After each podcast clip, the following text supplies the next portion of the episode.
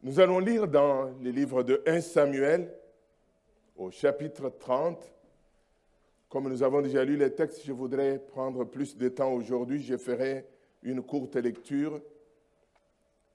Deux jours plus tard, lorsque David arriva à Tiklag avec ses hommes, les Amélécites avaient lancé une attaque dans Nekev et à Tiklag. Ils avaient détruit et brûlé Tiklag. Après avoir fait prisonniers les femmes et tout ce qui s'y trouvait, petits et grands, ils n'avaient tué personne, mais ils avaient émané et s'étaient remis en route.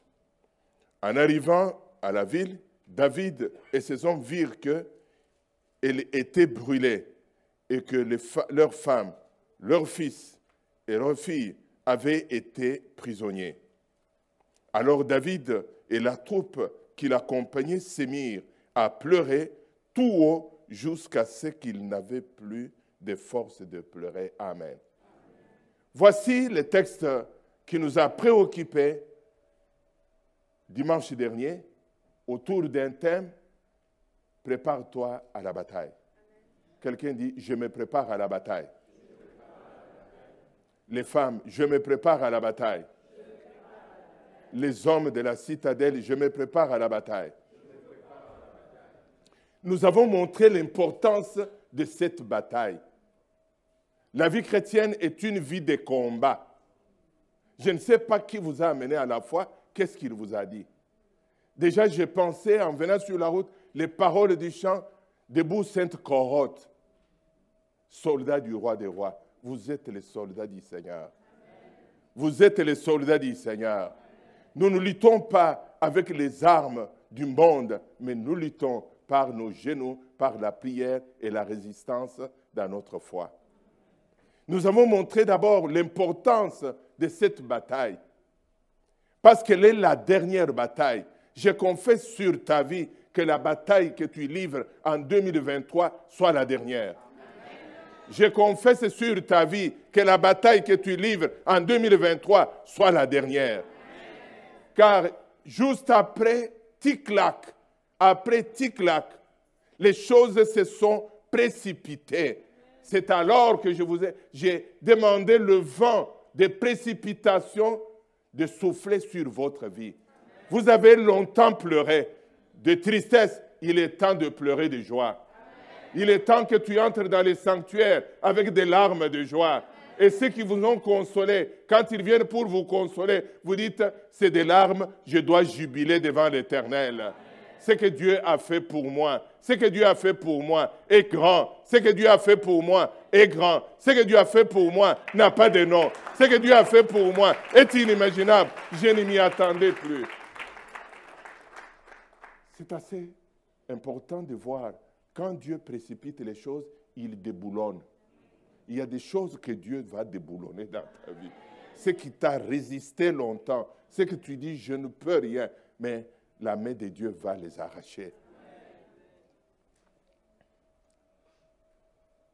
J'ai commencé ce texte le dimanche dernier en vous montrant le chapitre 16 de 1 Samuel que Dieu a ouvert une autre page de l'histoire de David. Daigne le Seigneur ouvrir une autre page de l'histoire de ta vie. C'est la page des changements des statuts. Oh, je vais reprendre. 2023, tu dois t'attendre à ce que Dieu change l'histoire de ta vie. Que Dieu ouvre une nouvelle page.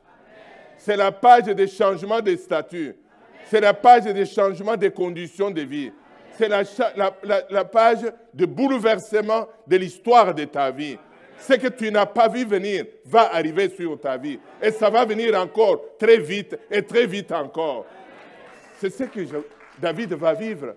David sera surpris par une histoire qu'il n'attendait pas quand il arrive au milieu de ses frères. Quand Dieu voudra te bénir, il ne te bénit pas la nuit. Le diable te trompe d'aller dans la nuit, d'aller dans des choses occultes. Mais Dieu te bénit pendant les jours. Il te bénit parmi tes ennemis. Parce que David dit que tu relèves la tête Tu relèves la tête. Laisse que 2003 soit une année où tu relèves la tête? Juste relever la tête. La tête ne doit pas rester encore courbée dans la honte. Au milieu de tes frères et sœurs, peut-être qu'ils te posaient des questions sur ta foi. Vos histoires de prières de Homer, là, il est comme son père. Les histoires de Nadir, là, c'est toujours comme ça. Mais vous dites, vous ne savez pas à qui j'ai, en qui j'ai cru. Il relèvera ma tête. Tu veux relever juste ta tête. Relève ta tête par la foi. Relève ta tête. Relève la tête. Amen. Dans cette rencontre de famille, Dieu élève quelqu'un. Dieu t'élèvera parmi tes frères et sœurs. Il faut que tu deviennes le David de ta famille. Que le Seigneur te bénisse. Que tu sois la source de joie. Et que ta famille, par ton nom, ta famille se serve de ton nom comme clé. Quand quelqu'un arrive quelque part, je suis la mère de.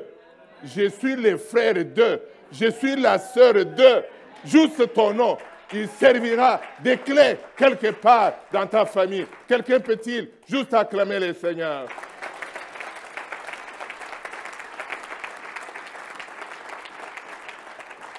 Je vais pour cette prédication examiner avec vous un petit bout de phrase. Deux jours plus tard, dans d'autres versions, on parle de trois jours, lorsque David arriva à Tiklag. Voulez-vous lire le texte avec moi? Un, deux, trois.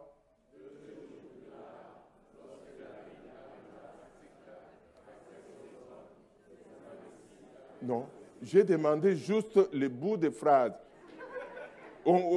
alors, vous, allez beaucoup plus loin. deux jours plus tard, lorsque David arriva à Tiklag, vous vous arrêtez. Un, deux, trois.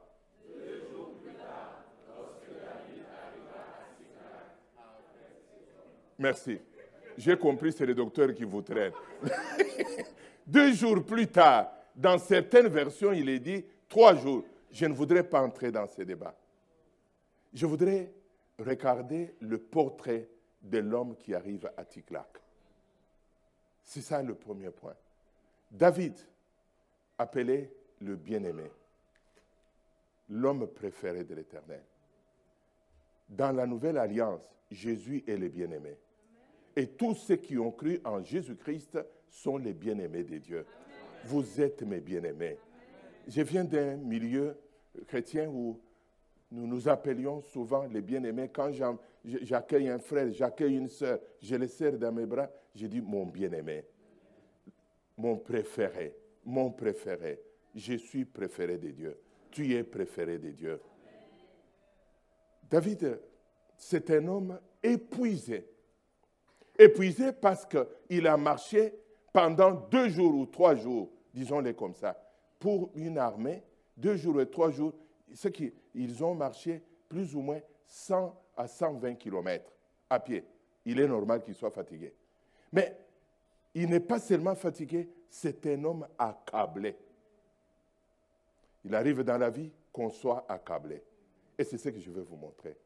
Vous vous souvenez dans le texte de 1 Samuel au chapitre 16, au verset 12 et 13, quand David est venu au milieu de ses frères, il a trouvé un homme de Dieu du nom de Samuel, et Samuel a pris une corne d'huile, il a versé sur sa tête. Reçoit l'onction royale. Oh, quelle bonne nouvelle! Quelle bonne nouvelle! Reçoit l'onction royale. Mais quand il a dit reçoit l'onction royale, je vois David, avec ses parents, donner des offrandes d'action de grâce, jubiler, rendre témoignage. Un roi est né chez nous. Probablement en train de repasser des habits, si c'était moi, repasser les habits pour le couronnement. Mais David n'a pas, euh, Samuel n'a pas donné les jours de couronnement comme le roi Charles III, le, le 6 mai. Il a dit tout simplement, reçois je voudrais évoquer un principe spirituel qui apparaît beaucoup dans la Bible. Quand Dieu annonce la bénédiction, il ne donne pas de date. Il dit tout simplement, je te bénirai, je t'élèverai. Reçois cela. tu prospéreras. Quand Dieu t'annonce les changements dans ta vie, il ne regarde pas ton passé, il ne regarde pas ce que tu as, il ne regarde pas ce que tu es. Oh, je vais reprendre. Quand Dieu annonce un nouveau chapitre de ta vie, un changement, dit, je t'éleverai. Tu deviendras un homme fort. Tu deviendras un homme puissant. J'essuierai tes larmes. Tu, viendras, tu deviendras un homme d'affaires. Tu te marieras. Tu auras des enfants. Tu seras élevé en dignité. Il ne donne pas souvent à quel moment. Il vous donne juste la parole. Quelqu'un dit, je reçois la parole. Juste ça. David va vivre quelque chose d'extra. Dieu, quand il donne la parole, parfois il ouvre des petites fenêtres. Dieu ouvre une petite fenêtre pour miroiter ce qu'il va faire de sa vie. C'est que David, un jour, il est invité au palais royal. Peut-être dans sa tête, comme moi, il dit, ah, je crois que je commence mon règne. Je commence mon règne aujourd'hui. Euh, il arrive, il voit les tours, il dit, wow, qu'est-ce que c'est beau ça. Il voit les palais, il mange avec des cuillères d'or, probablement la vaisselle d'or sur laquelle on avait écrit le nom de Saïd. Il dit, c'est mon nom bientôt. Et quelques temps plus tard, il est entré comme musicien, il perd son travail de musicien à la cour. Et de là, il entre dans les spirales des épreuves. Un homme que Dieu a, sur qui Dieu a déposé la bénédiction, a donné la parole d'onction qu'il sera roi. Il entre dans, un, dans les spirales d'épreuves. Il avance. Il, était déjà nommé le général euh, des troupes euh, euh, républicaines. C'est l'homme qui gardait le roi. Il perd son poste encore. Mais il croyait que tout est fini. Mais ce n'était que le début de ce qu'il devait vivre. Il est drainé à courir comme un fugitif. Il court, il fuit. Ceux qui étaient ses compagnons d'armes ont tourné les armes contre lui sur l'ordre du roi. Quelle épreuve de savoir que c'est lui qui tourne l'arme, c'est Faucon qui a travaillé avec moi, c'est Adrien qui a travaillé avec moi, c'est Alain qui a travaillé avec moi, c'est euh, Maggie qui a travaillé avec moi. Il tourne les armes, tu dis, est-ce que je rêve? Quelle douleur Mais il a l'onction royale. Ce n'est que le début de ses preuves. Il fuit. Il dort dans les cavernes. Il a perdu la résidence. Dites qu'il a perdu la résidence. Il n'a pas de résidence. Il n'a pas de résidence. Le roi qui dort dans la prairie, qui dort dans des ravins, qui dort dans des cavernes, il a l'onction sur lui. Il a la promesse d'une grande bénédiction sur sa vie. Il a tellement couru à travers son pays qu'il est allé dans un pays étranger il arrive dans le pays de Moab, il va dire une parole qui m'a beaucoup interpellé. Trouvez-moi le texte de Samuel, chapitre 22. Je vais prendre juste le verset 3. De là, David s'en alla à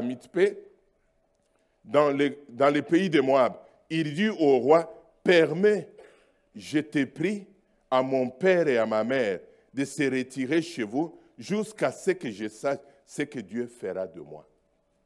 Cette parole est venue me toucher profondément.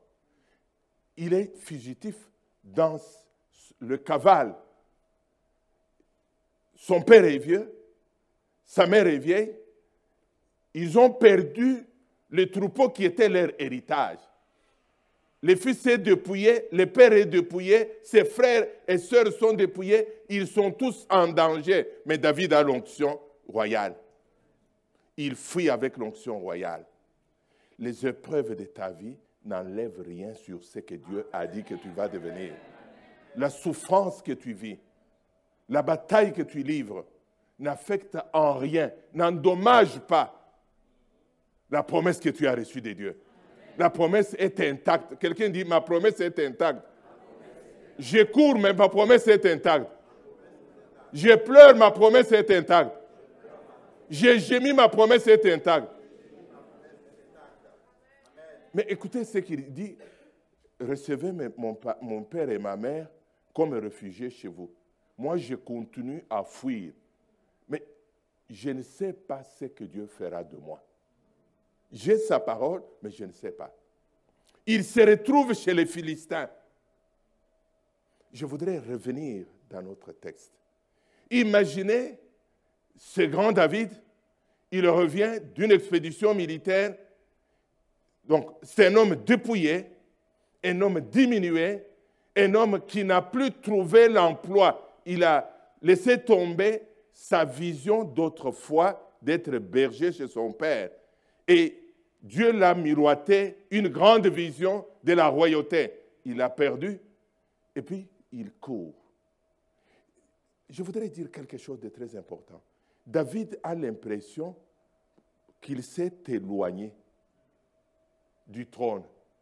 Peut-être c'est ton impression.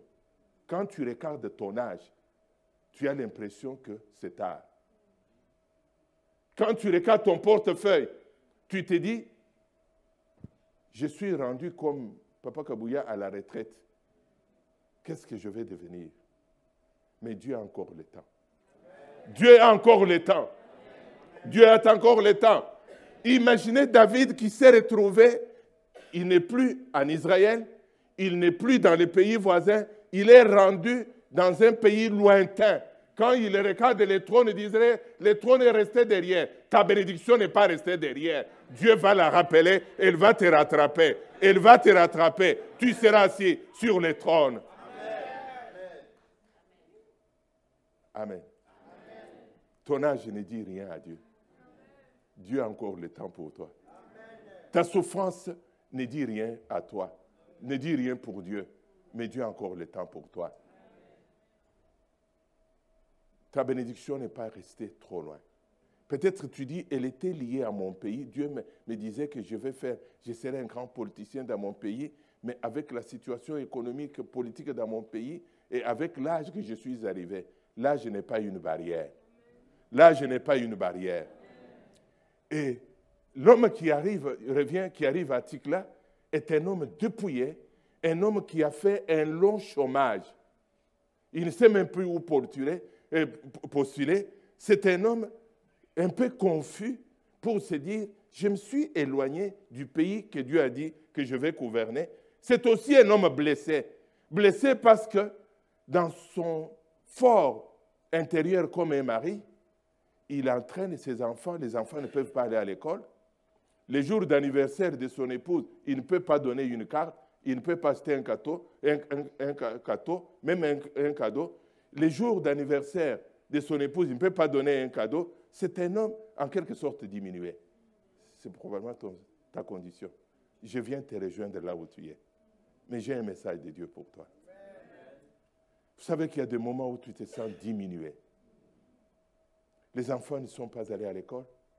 Les enfants ne sont pas dans des conditions que tu aurais aimées. Ton épouse fait le travail que tu ne pensais même pas qu'elle le ferait un jour. Tu deviens un homme que l'épouse nourrit, mais tu es à la maison. Tu connais toutes les chaînes de, télévision chrétienne et tous les films, tu les connais d'ailleurs. Voici l'homme dont on dit qu'il arrive à Tikla. Mais je voudrais maintenant que vous, vous mettiez dans l'esprit ce que je vais vous montrer. Vous savez, nous avons affaire à un général, quatre étoiles. C'est qu'il marchait derrière. Il y a des caporales devant lui. Il s'approche de Tiklac. Il voit que la ville est brûlée. C'est alors qu'un des caporales revient vers lui. Mon général, je fais de bonnes nouvelles. Ticlac est brûlé. Dites avec moi, Ticlac est brûlé. David pousse un cri qui va faire l'objet de mon message. Ah Seigneur, pas un coup de plus. Ah Seigneur, pas un coup de plus. Est-ce que vous voulez le dire avec moi? Ah Seigneur, pas un coup de plus. C'est-à-dire, je suis au bout, comme on le dit au Québec, je ne peux plus prendre une autre épreuve. J'en ai mangé de trop, j'ai mangé des coups, je suis dépouillé, je suis sans force, je suis passé de ville en ville, de pays en pays. J'ai dormi à l'extérieur, à la belle étoile. Encore tu claques brûlé. Un coup. Des épreuves sont des coups que tu prends. Il y a des coups qui t'assomment. David est assommé par un coup fatal. Un coup. D'ailleurs, je voudrais rentrer dans l'histoire avec vous. Dieu parle à un jeune homme du nom de Joseph. Il dit à Joseph, tu seras un prince, tu seras grand. Joseph est immigrant, il n'a pas de papier dans le pays, il vient d'arriver dans le pays comme ma fille qui, pour laquelle j'ai prié ici. Que le Seigneur te bénisse dans ce pays. Il arrive, il cherche encore d'avoir la résidence. Mais Dieu est terrible. Dieu ne regarde pas la souffrance de son père, ne regarde pas son âge, ne regarde pas son statut. Il dit tout simplement, tu seras grand. J'ai dit à quelqu'un, tu seras grand. Et quand Dieu lui a dit cela, je vois les petits gars le matin et essayer de gonfler comme un crapaud. Suis grand, suis grand, suis grand. Un jour, son père l'envoie ravitailler ses frères. Ses frères je, vais citer des choses que, vous connaissez, les jette dans le puits. Il court. Quel coup à sa vie. Il court. Il est au fond du trou. Le monde l'a oublié, mais Dieu ne l'a pas oublié. Un coup à sa vie. Dans le puits où il se trouve, il voit qu'à un moment donné, les frères viennent de sortir. Il dit, gloire à Dieu. Oh, il commence à rendre témoignage. Pendant qu'il rend témoignage, ses autres frères sont quelque part en train de négocier avec les Amélécites. Ils voient seulement les gens les prendre. Il dit, mais où est-ce que vous m'amenez? Où est-ce que vous m'amenez? On dit, tais-toi. On l'amène. Un deuxième coup de trahison terrible. Mais il a la promesse. Il avance. Il arrive dans les pays d'Égypte. Il est chez Potiphar. Mais il ne peut pas jouir de la liberté comme les enfants de Potiphar. Les enfants de Potiphar aient joué. Et lui aussi essaye de jouer. Je suis content que pasteur le maire n'est pas là, je vais dire quelque chose sur lui. Il a, il a voulu commencer à travailler à 13 ans. Nous sommes en Europe. Il va travailler chez quelqu'un où il, a, il est allé frapper, je vais travailler. Il trouve les enfants de son âge. Et puis, on lui a montré le travail à faire. Les enfants du, du patron sont assis. Lui aussi va s'asseoir. Et puis quand on, dit, mais pourquoi tu es assis? Va travailler. Mais pourquoi ils sont assis Pourquoi ils sont assis Moi aussi, je m'assois. Alors il perd son emploi. Quand il vient à la maison, il dit à sa mère, sa mère lui dit, non, toi tu es travailleur. Eux sont les enfants du patron. Quelqu'un dit Amen. Quelqu'un ne lui dira pas ça. Joseph ne peut pas aller jouer au soccer comme les enfants de son âge. Et là où il se trouve, on lui montre la direction des prisons. Il dit, ma vie ne sert à rien. Tu dis que ta vie ne sert à rien. Tu dis, là où je suis arrivé, tout est fini pour moi. Mais je voudrais te dire, rien n'est fini. Dieu écrira une histoire de ta vie.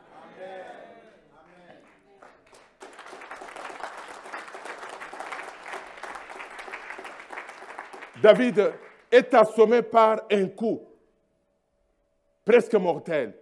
Il regarde Ticla brûlé. Mais David est aussi brûlé. Ça vous arrive de dire je suis brûlé. Complètement brûlé.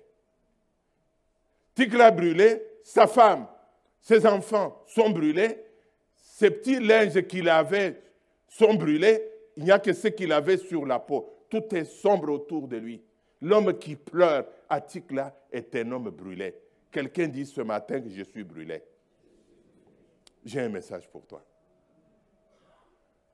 Donnez-moi le texte de Ésaïe chapitre 6, verset 13. Si même les dixièmes échappent encore au désastre, à son tour, il aura le sort des rejetons qui poussent de la souche d'un chêne ou d'un térébinthe abattu, où on les livre au feu. Mais cette, mais cette couche est le gage divin d'un nouveau commencement. Il y a un nouveau commencement. Tout n'est pas fini. Tu es brûlé, mais tout n'est pas fini. Ce texte, je l'ai médité cette semaine. J'ai pris un document. L'auteur des documents que je lisais avait écrit champignons ou chêne. Ça m'a ramené dans mon enfance. Je vous ai toujours dit, je connais le village, j'ai grandi au village. Et à certaines périodes de l'année, quand la première pluie venait nous tomber, nous allions chercher euh, des champignons. Les champignons, on peut le planter en une nuit. Il peut sortir en une nuit, mais il peut mourir vite. Il peut mourir à cause des insectes, il peut mourir quelqu'un à marcher sur lui. Il n'a pas une longue durée de vie. Mais ici, Dieu parle de toi que tu es un chêne. Que tu es un chêne. Le chêne, c'est un arbre communément appelé le roi de la forêt. Il a une dimension de 5 à 6 mètres de diamètre. Et la hauteur peut aller jusqu'à 30-35 mètres d'auteur.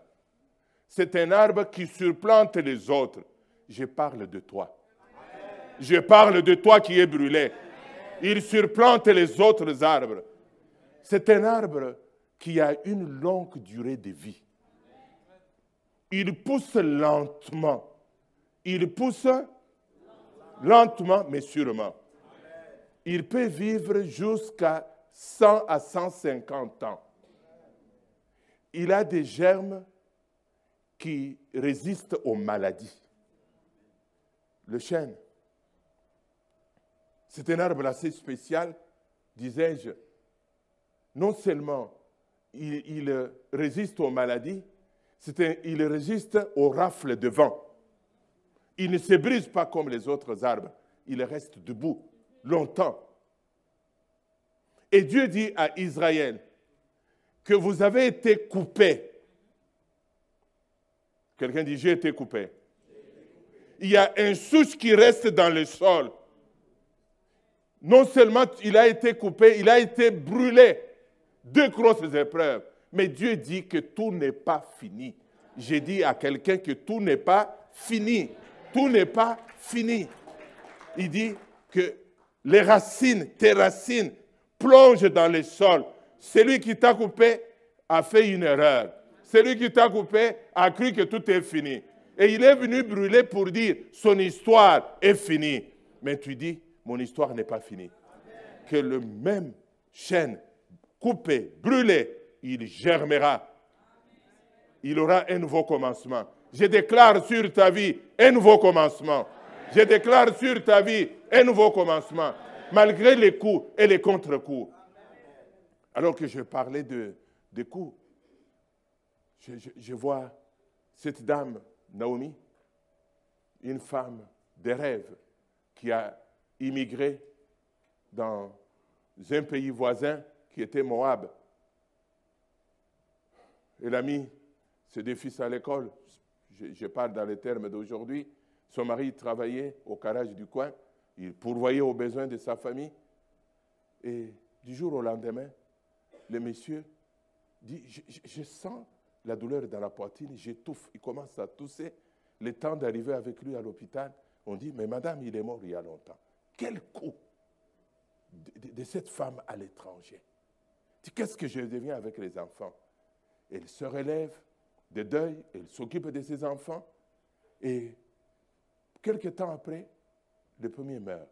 Quelque temps après, dix ans d'épreuve, il sort d'épreuve, il entre. Je, pense à un ami très intime, médecin spécialiste euh, en psychiatrie, professeur dans son pays, dans une université, qui m'appelle, qui me dit, ma fille, la fille qu'elle a portée sur les bras, la fille qu'elle a caressée, on dit, Elle est aux États-Unis, elle est morte dans un accident de circulation. Mon, ami était inconsolable. Le premier coup peut amener un deuxième. Une année après, il y a la pandémie. Son fils m'appelle pour me dire, papa, papa Kabouya, ton ami n'est plus. Quoi? Non, il est frappé par la pandémie, il est parti. Le mercredi, il y a deux semaines, son épouse m'appelle et me dit, ton fils tel, on vient de détecter dans son cerveau, il a un tumeur. Le médecin a dit que je ne peux pas soigner. Le mercredi, la même dame m'appelle, il me dit, il n'est plus. On l'a enterré hier. Naomi a tout perdu. Mais Dieu écrit une nouvelle histoire. C'est ce qui m'intéresse. Les événements qui sont arrivés sont réels, on ne peut pas les changer. Mais l'histoire que Dieu va écrire de ta vie est beaucoup plus importante, elle est beaucoup plus succulente, elle est beaucoup plus euh, merveilleuse que ce que tu as connu.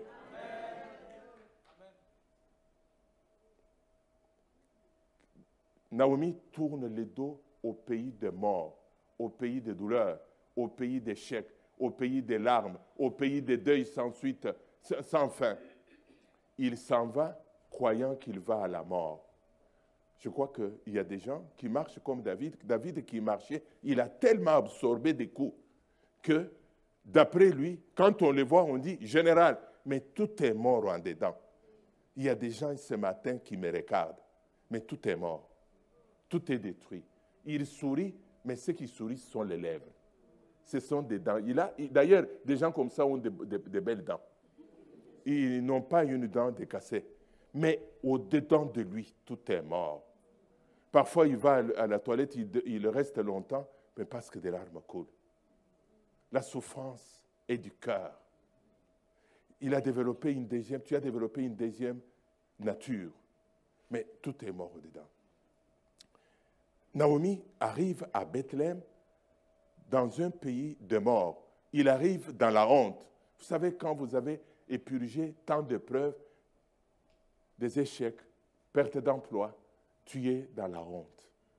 Tu dis, qu'est-ce que je fais au monde, moi? Quand tu as eu trois, sept garçons, le premier, il t'a laissé tomber. Le deuxième t'a laissé tomber. Le troisième t'a laissé tomber. Au quatrième, tu n'as même pas le courage à dire à quelqu'un, j'ai trouvé un garçon, nous sortons avec pour un projet de mariage, tu dis, il me laissera tomber. C'est ainsi que la femme arrive à Bethléem. Mais Dieu va écrire une histoire qui ne ressemble pas à la première. Dieu écrit une nouvelle histoire de ta vie, au point que tu oublieras ce passé.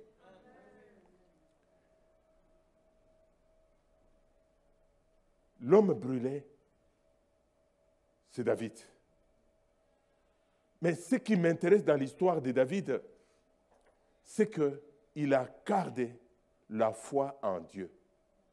Souvenez-vous de ce texte que nous venons de lire dans 1 Samuel au chapitre 22. Je crois que vous pouvez replacer encore le texte. La dernière partie de la phrase, au verset 3, permet, je t'ai pris au roi, à mon père et ma mère de rester chez vous jusqu'à ce que je sache ce que Dieu fera de moi. Que dans toutes les épreuves, des coups qu'il a reçus, des chocs qu'il a reçus, il y a quelque chose que David a gardé, c'est la foi. qu'il a été brûlé, David est brûlé, il y a une chose qui le retient, c'est la foi en Dieu. Parce que ici, il est déjà allé trop loin dans l'épreuve. Il en a ramassé, il a mangé tellement de coups que là où il est arrivé, il dit, mais en quoi je me suis embarqué avec Dieu? Regarde le nombre d'années. L'histoire, quand tu lis dans la Bible, elle a l'impression du matin, de, la matinée de la soirée. Mais c'est une histoire d'une dizaine d'années ou une vingtaine d'années. Une vingtaine d'années où tu ramasses des coups. Quand tu essayes de relever la tête, tu essayes de te redresser, tu essayes de tourner. Il dit, c'est alors qu'il crie, Ah Seigneur, pas un coup de plus. Je suis au bout. Ce matin, je prêche à celui qui dit, je suis au bout. Pas un coup de plus. J'en ai reçu de trop.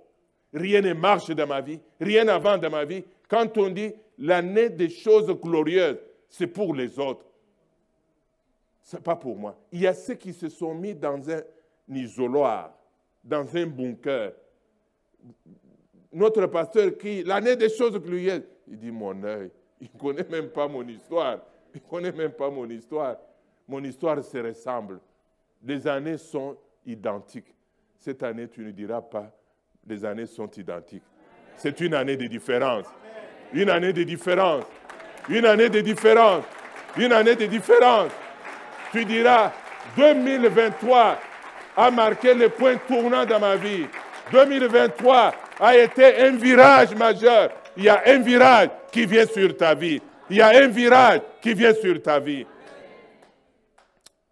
Je voudrais regarder le dernier volet de mon message, les trois piliers de la foi d'un homme, d'une femme qui attend les choses glorieuses. Le premier volet, c'est la foi avec euh, résilience. Quelqu'un dit résilience. La résilience. La résilience. Ce n'est pas un mot que nous employons tous les jours. La résilience désigne la faculté de rebondir. C'est la faculté à vaincre des situations traumatisantes. C'est la capacité pour un individu à faire face à des situations difficiles générées dans sa vie. Je le dirai autrement. C'est l'art de naviguer entre les torrents. Je vais répéter tout ce que j'ai dit là dans d'autres mots. La résilience, c'est la force de se reconstruire après des événements difficiles. Tout à l'heure, je parlais des coups, des coups. Que chaque, il y a des événements, des épreuves qui arrivent qui nous secouent, qui sont des coups que nous prenons. Qu'à un certain moment, tu en as, on le dit au Québec, j'ai mangé un coup. Coup, coup. À un moment donné, tu dis, pas un coup de plus. Quelqu'un dit, pas un coup de plus. Pas une épreuve de plus. C'est de trop, c'est de trop. Je suis au bout, au bout là où je me trouve. Les coups, celui qui les administre, il les administre pour t'assommer, pour que tu tombes. Tu dis, je suis KO maintenant. Je vois des, poids lourds, des hommes qui ont des musculatures. J'aime beaucoup voir la boxe. Tyson, quand il donne les coups, je vois même la transpiration jaillir. J'ai dit, ça, si ça m'a, juste les vents m'attrapent, je suis mort. Je, vais mourir avant même que les coups me touchent. Mais, comment le dire autrement? Mais celui qui ramasse les coups, il continue la bataille. Il tombe quand l'arbitre commence à compter. Un, deux, trois. Il sursaute, il se met debout, même en sommeil, il commence à tutuber. Il revient. Mais au lieu de dire on me met KO, il dit non, je ne mourrai pas couché, je mourrai debout. La résilience, je disais, c'est la capacité de rebondir. Je rebondis. Non, je me relève doucement, mais je me relève en sautant. Je lisais dans mon livre euh, une pensée d'une dame le livre ici, si vous ne l'avez pas, les caractères des héros de la foi, pour ceux qui ne l'ont pas, vous les payerez, ça va vous aider. Je n'ai jamais peur des tempêtes car j'apprends à naviguer mon bateau. Je n'ai jamais peur des tempêtes, j'apprends à naviguer. Dieu nous forme à travers des épreuves notre foi grandit à travers des épreuves. Ce sont des moments difficiles qu'on ne souhaite à personne. Un très très cher ami, prédicateur de l'Évangile. Nous avons habité la même ville. Il était dans un appartement au deuxième étage, deuxième ou troisième étage. Euh, il est allé à l'église un dimanche matin. Ils avaient déjà deux enfants. Son épouse attendait un autre enfant. Quelqu'un vient les chercher vite. Viens à la maison. Il y a une situation préoccupante. Les voisins de l'appartement en bas, ils fumaient, ils buvaient, puis ils ont commencé à se bagarrer. Ils ont mis le feu dans l'appartement en bas. Le feu est monté. La dame, en ceinture, sur le point d'accoucher, elle voit le feu. Elle prend les matelas et les jette par la fenêtre. Elle prend l'enfant qui était petit, elle jette. L'enfant tombe sur le matelas. Le temps de tourner pour prendre le prochain, le feu est déjà dans le bâtiment. Elle saute. Elle est en ceinture. Elle saute. Quand elle saute, elle ne sait pas qu'elle est blessée. Elle voit les grands garçons qui regardent et Viens, viens L'enfant regarde en bas, il a peur, il rentre. Il regarde en bas, tout l'appartement est pris de feu. Le garçon est allé se mettre, juste se mettre au coin de, de l'appartement et le feu a fait un travail. L'enfant est mort. Elle essaie de bouger, tout le bassin brisé. Mais lui est à l'église où il est allé servir le Seigneur. Quand il revient, c'est des coups terribles qu'il a endurés. Je me vois encore avec cette jeune, cette jeune dame à ses cheveux pendant deux mois. Le médecin dit, il ne marchera pas toute sa vie. Le médecin raconte tout ce qu'il a vu. Dieu a fait grâce. Il s'est relevé. Mais à un moment donné, il apprend que le fils a été enterré. Il ne savait même pas que l'enfant était mort. A dit, mais tel enfant, mais je n'ai pas vu, vous venez avec lui à l'hôpital et me voir. Mais comment il lui dit, dans l'état qu'elle est? Nous l'avons enterré. La résilience, c'est de revoir mon collègue sur la chair. Avec la Bible, rendre encore témoignage que Dieu fait des miracles, que Dieu est grand, Dieu est puissant, Dieu est glorieux, Dieu est majestueux. Avec tout ce que tu as vécu, la résilience. La résilience. Il y a le roi David, on raconte son histoire dans avec cet enfant qu'elle a eu avec Bersheba, Bathsheba, la femme d'Uri. L'enfant est malade. Il a fait un jeûne. Il a fait un jeûne, un long jeûne pour que l'enfant soit guéri. Et malheureusement, le Seigneur a repris l'enfant. Ce qui est très affichez-moi le texte. Ce qui est très important dans 2 Samuel au chapitre 20, verset, euh, chapitre 12, verset 20. Alors David se releva, alors qu'il a reçu un coup.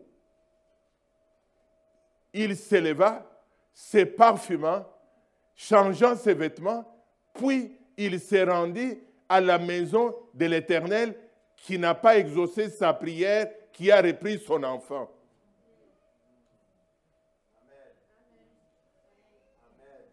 Ah oui, je, vais lire pour vous.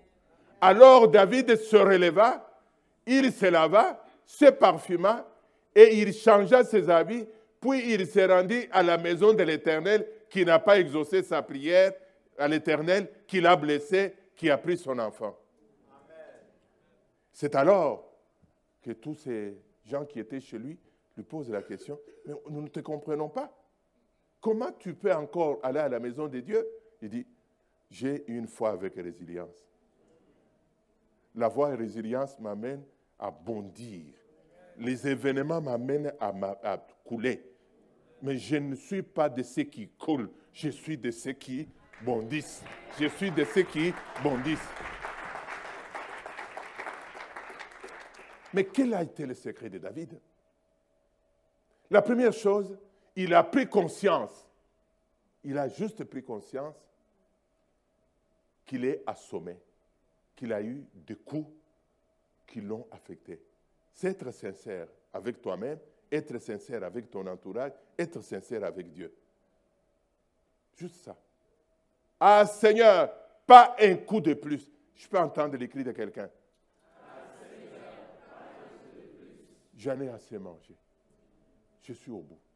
Il est conscient. La deuxième démarche, il va consulter.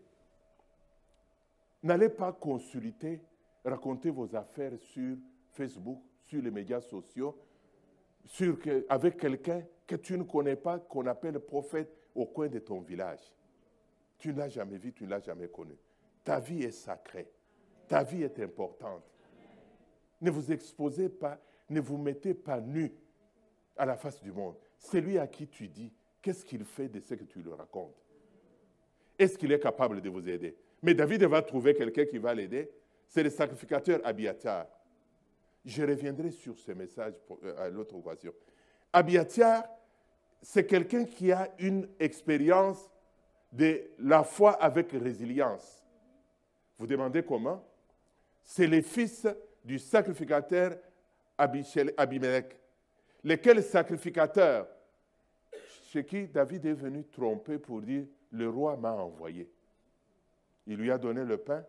Et quelque temps après, Dog, qui était le gardien du troupeau de Saül, il lui a dit J'ai vu David que tu cherches chez les sacrificateurs. Faites-le venir il est revenu, il est, arrivé portant l'éphod. L'éphod, c'est la tenue sacrée.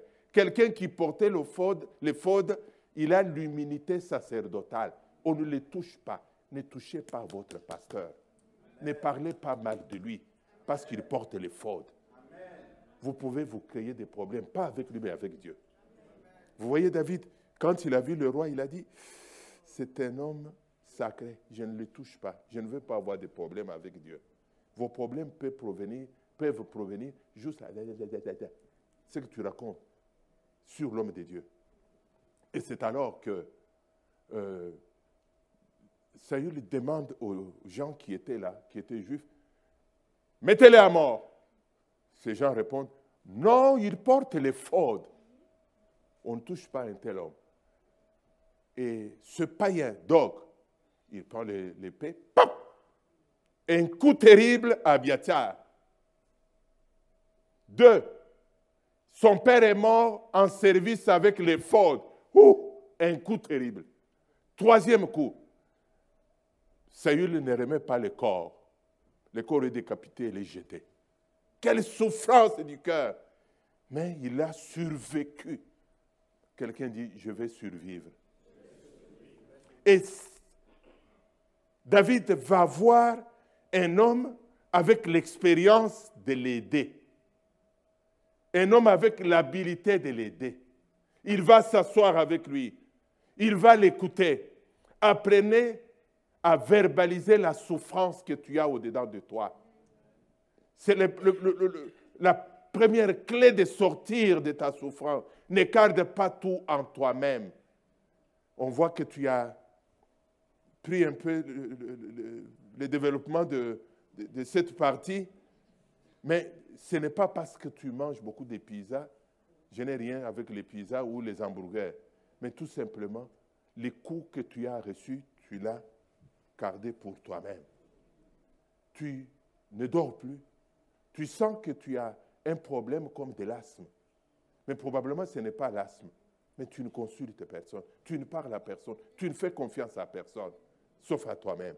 Et dans certains cas, tu ne te fais même pas confiance. Même ton épouse ne connaît pas ce que tu vis.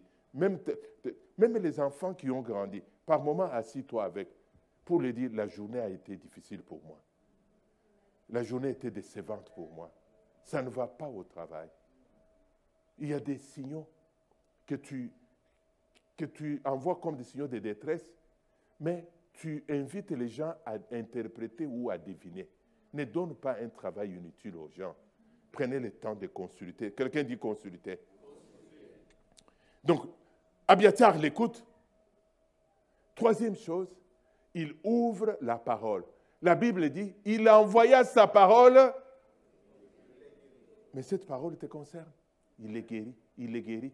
La parole est un ingrédient de guérison de nos cœurs. Jésus ne dit-il pas, je suis venu guérir ceux qui ont le cœur brisé. La prière. Il y a un médicament générique. Je n'ai pas trouvé les mots qui soignent toutes les maladies. Vous savez, quand vous avez toutes les douleurs, vous commencez par l'éthylénol. La prière est plus que l'éthylénol. Dans la douleur que tu ressens, les traitements de base, c'est l'éthylénol spirituel. C'est juste la prière. La prière touche au domaine physique, au domaine émotionnel, au domaine spirituel. Oh, je vais répéter pour toi. Nous ne manquons pas d'éthylénol à la maison. On en a toujours. Parce que ça nous aide. Quand la douleur commence, on, a tellement vu des médecins, on demande, tu as des Tylenol, tu as des J'ai dit, on doit les avoir. Je ne sais pas si c'est bon ou c'est mauvais, mais je les ai quand même. Donc, c'est que il calme nos douleurs. Quand nous avons ramassé les coups, le point de départ et le point d'arrivée, c'est la prière. Dans la prière, Dieu renouvelle notre force. J'aime les textes des Écritures dans les psaumes 30, verset 6. Tu peux les trouver. Psaume 30, verset 6. Il dit, le soir, la tristesse me couvre. Il dit, car le soir arrive des pleurs et le matin l'algresse. Le soir, je pleure comme tout le monde. Je pleure à Tikla. Tikla est brûlé, je suis brûlé. Tikla est brûlé, je suis brûlé. Les gens entendent mes cris, mais le matin, les gens sortent de leur, de leur maison pour regarder qu'est-ce que je suis devenu. Ils entendent, j'ai béni l'Éternel. J'ai béni l'Éternel pour ses bienfaits envers moi. Je rends gloire à Dieu. Il est le Dieu grand, il est le Dieu redoutable, il est le Dieu glorieux, il est le Dieu mystérieux, il est le Dieu de prodiges, il est le Dieu des miracles. J'aime l'Éternel, j'aime l'Éternel, car il entend ma voix. J'aime l'Éternel, car il entend ma voix. quand les malheureux crient, l'Éternel entend. Les voisins regardent, les frères et sœurs de l'Église, quand ils ont appris le soir, ils ont dit, lui là, il est chaos. Pourtant, c'est lui qui devait diriger la louange avec tout ce qui est arrivé. Vous savez, j'aime beaucoup mon équipe ici. Quand je, faisais, j'avais les bureaux, j'étais encore en fonction dans les bureaux ovales, je sortais des bureaux ovales, j'arrivais dans les couloirs, je les trouvais. Mais parfois, je vois une de mes filles, celle qui dirige la louange, elle vient dans mes bras. Le temps de prier avec, papa, j'ai perdu mon emploi aujourd'hui. Prie pour moi, c'est moi qui fais le service. Elle vient, elle fait le service et nous bénit, mais nous ne, nous ne savons pas ce qu'elle traverse. Vous voyez quelqu'un dans la chair, mais vous ne savez pas ce qu'il vit. Il vient, il dit au Seigneur, donne-moi un visage rayonnant, je vais me tenir devant ton peuple. Donne-moi la joie de tenir devant ton peuple. Il y a un ami qui est parti avec le Seigneur, que le Seigneur a repris de Georges Morissette, il racontait dans notre église. Euh, j'ai un problème d'hypertension, j'ai un problème de diabète, j'ai un problème, j'ai un problème, j'ai un problème. Alors, euh, quand il arrive à l'église, il sautille sur la chair, c'est un homme vivant. Alors il arrive à la maison, Adeline, fais un peu de l'eau, j'ai besoin de me masser ici. Il dit, non, à l'église, je t'ai vu sautiller. Je t'ai vu sautiller. Saute encore ici. Il dit, je ne sais pas où la force m'est venue. Il y a une force dans la foi résiliente. Il y a une force qui vient de Dieu. Une force qui vous tient debout. Une force des héros. Tu vas t'élever. Tu vas sortir encore. Tu sortiras dans les pas de danse devant le peuple de Dieu. Quelqu'un dit Amen. Deuxièmement, j'ai parlé de trois piliers de foi. La foi avec résolution. Quelqu'un dit résolution. La résolution est une décision irrévocable. La résolution est une décision ferme. La résolution est une décision d'un cœur déterminé. La foi est déjà une résolution en soi. Elle est une résolution, je vais marcher avec le Seigneur. Mais j'ajoute à ma foi un ingrédient de plus. Sadhu Sadar Singh, ce prédicateur indien, dit À mon cœur, j'ai choisi de suivre Jésus-Christ. Quand mes amis s'en vont, je suis Jésus. Quand je manque, je suis Jésus. Quand je pleure, je suis Jésus. Quand tout va mal, je marche avec Jésus.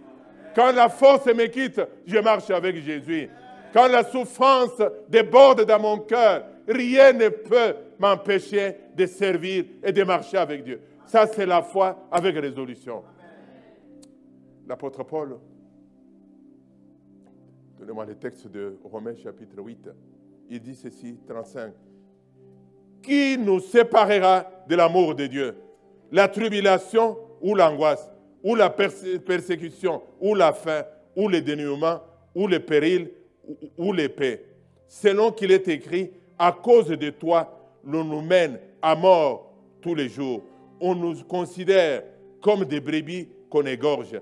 Mais dans toutes ces choses, nous sommes plus que vainqueurs par celui qui nous a aimés. Car je suis persuadé que ni la mort, ni la vie, ni les anges, ni les dominations, ni les présents, ni l'avenir, ni les puissants, ni les êtres d'en haut, ni ceux qui sont en bas, ni aucune autre créature ne pourra, ne pourra, ne pourra, ne pourra, ne pourra nous séparer de l'amour de Dieu manifesté en Jésus-Christ. Voici une fois avec résolution, une décision de dire, je n'ai pas aimé, je n'aime pas de miracles, mais j'aime Dieu. Je n'aime pas de dons, mais j'aime Dieu. Je ne suis pas Dieu pour ce qu'il fait, mais je suis Dieu pour ce qu'il est. Oh, je vais le répéter pour vous. Je ne marche pas avec Dieu pour ce qu'il fait. Qu'il fasse ou qu'il ne fasse pas, je marche avec lui. Qu'il exauce mes prières ou pas, il reste Dieu. Et Dieu n'est pas mon débiteur. Il n'a pas mes dettes. Il n'a rien à mes devoirs, mais c'est moi qui lui dois. Je marche avec Dieu. Quelqu'un peut dire, je marche avec Dieu. Ceux qui ont nos pères dans la foi ont été des hommes, des femmes comme toi et moi, parfois très éprouvés. Très éprouvés. Nous voyons deux figures de, de personnes à travers Job et son épouse. La femme de Job dit, écoute, abandonne Dieu, on a reçu trop de coups, on a perdu le business, on a perdu notre dignité, on a perdu nos enfants, on a perdu des travailleurs. Nous sommes restés comme un verre de terre. À quoi ça sert encore de servir Dieu, de lever les mains, de donner la dîme, d'aller à la maison de Dieu? Nous avons réunion, nous avons... Arrêtez vos histoires là. C'est Job qui dit, oh, je ne savais pas que tu en arriverais jusque-là. Est-ce que j'ai aimé les dieux tout simplement pour ce que j'ai reçu de lui? Moi, j'ai aimé Dieu comme il est. Il est Dieu même dans la vallée. Il est Dieu dans l'épreuve. Il est Dieu dans le chômage. Il est Dieu dans la sérénité. Il est Dieu dans le veuvage. Il est mon Dieu. Je l'aime. Je ne sais pas pourquoi. Il est Dieu. La foi avec résilience, la foi avec résolution. Mais je voudrais dire, le troisième pilier, qui n'est pas le moindre, c'est la foi avec espérance. Quelqu'un dit avec espérance. J'ai réfléchissé sur, il y a aussi ces livres que je recommande ceux qui ne l'ont pas lu. J'ai parlé sur la foi. J'ai dit cette phrase, la foi avec espérance est la foi qui est morte au doute, muette devant les découragements, aveugle aux impossibilités. Elle ne connaît rien d'autre que le succès en Dieu. Je vais répéter tranquillement. La foi avec espérance, c'est le type de foi qui est morte au doute. Au doute, quand tu regardes la situation que tu traverses, tu dis, je ne vois pas par où je vais m'en sortir. Elle est muette au découragement. L'ennemi te donne des flashs. Il donne des flashs. C'est ça sa, sa, spécialité. Il donne des flashs. Il parle à chacun pour dire. Il vous donne des informations. Tu ouvres la télévision, on vous parle alors que tu pries pour une, situation de santé. Et puis tu trouves ces jours-là, on dit tel euh, député est mort de telle maladie. Et c'est la maladie que tu as. Tu dis, ah, peut-être le prochain, c'est moi. tu, cherches les statuts d'immigrants. Euh, on dit, euh, l'avion a déporté 60 demandeurs d'asile qui sont venus et c'est de ton pays. Il y a des informations comme ça qui viennent à chacun de nous pour nous perturber. Donc la foi est muette au découragement. Juste découragement. Il y a bien des chrétiens découragés. Comment ça va? Ça peut aller. Ça peut aller. C'est toujours ça peut aller. Jamais ça va. Je suis fort en Christ. J'ai vécu, j'ai eu de mauvaises nouvelles, mais je suis fort avec Jésus. Il dit que elle est muette au découragement. Elle est aveugle aux impossibilités. C'est la foi d'Abraham, c'est la foi de Sarah, c'est la foi de Anne, c'est la foi de Zacharie. Il a dépassé l'âge d'avoir des enfants parce que euh, Sarah dira, mon épouse n'a pas d'envie. Comment je peux avoir un enfant? C'est la foi de Marie. Quand euh, l'ange lui dit, tu auras un enfant, dit comment ça va se faire? L'Esprit va te couvrir et tu porteras le bébé. Il dit tout simplement, je suis la servante de Dieu, qu'il me soit fait selon sa volonté.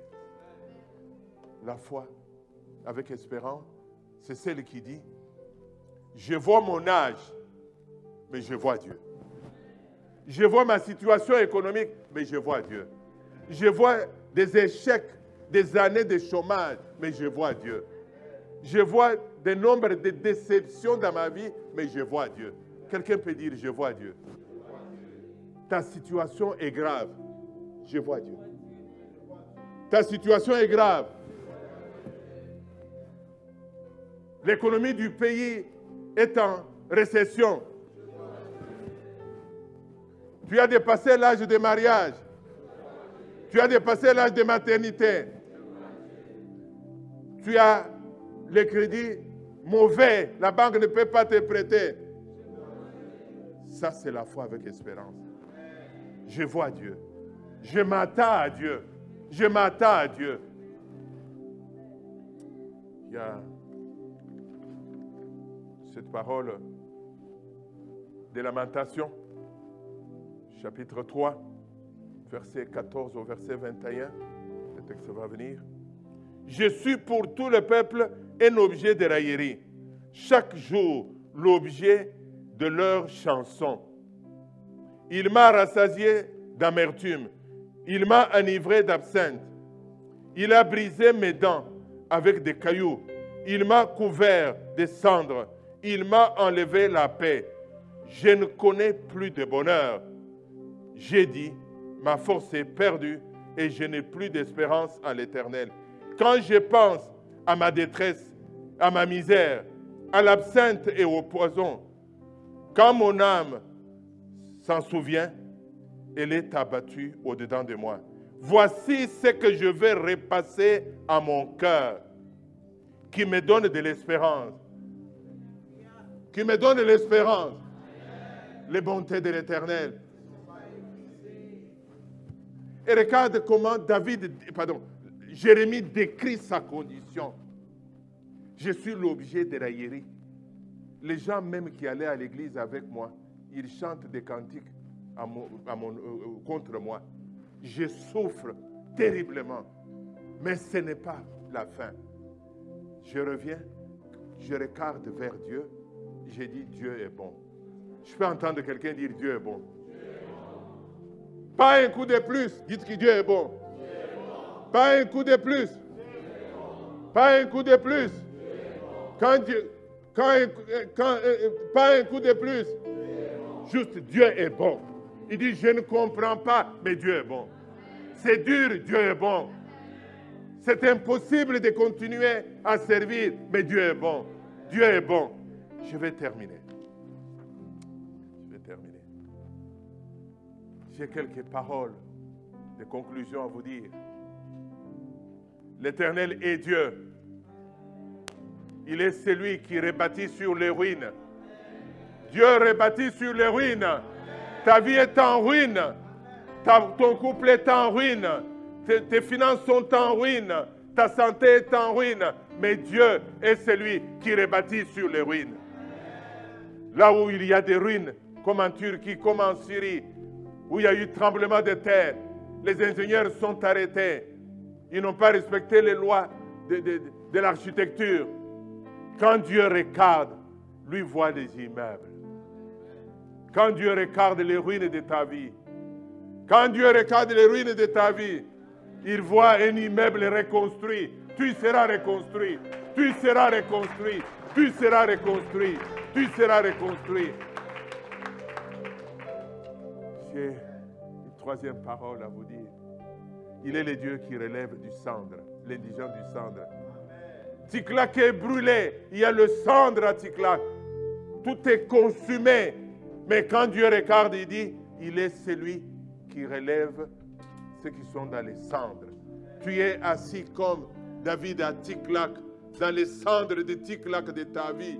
Tu pleures à Ticlac, tu pleures ta femme, tu pleures tes enfants, l'immobilier, tout est brûlé, tout est calciné, tu es en larmes, tu es en détresse. Le Seigneur dit, assez tes larmes, assez tes larmes, assez tes larmes, assez tes larmes. Il dit, je te relèverai du cendre où tu es tombé. Les cendres ont amené la honte, ont amené la souffrance, ont amené la disette. Les cendres ont perturbé la vision de ta vie. Mais je suis Dieu, je te relève. Quelqu'un peut-il être relevé ce matin?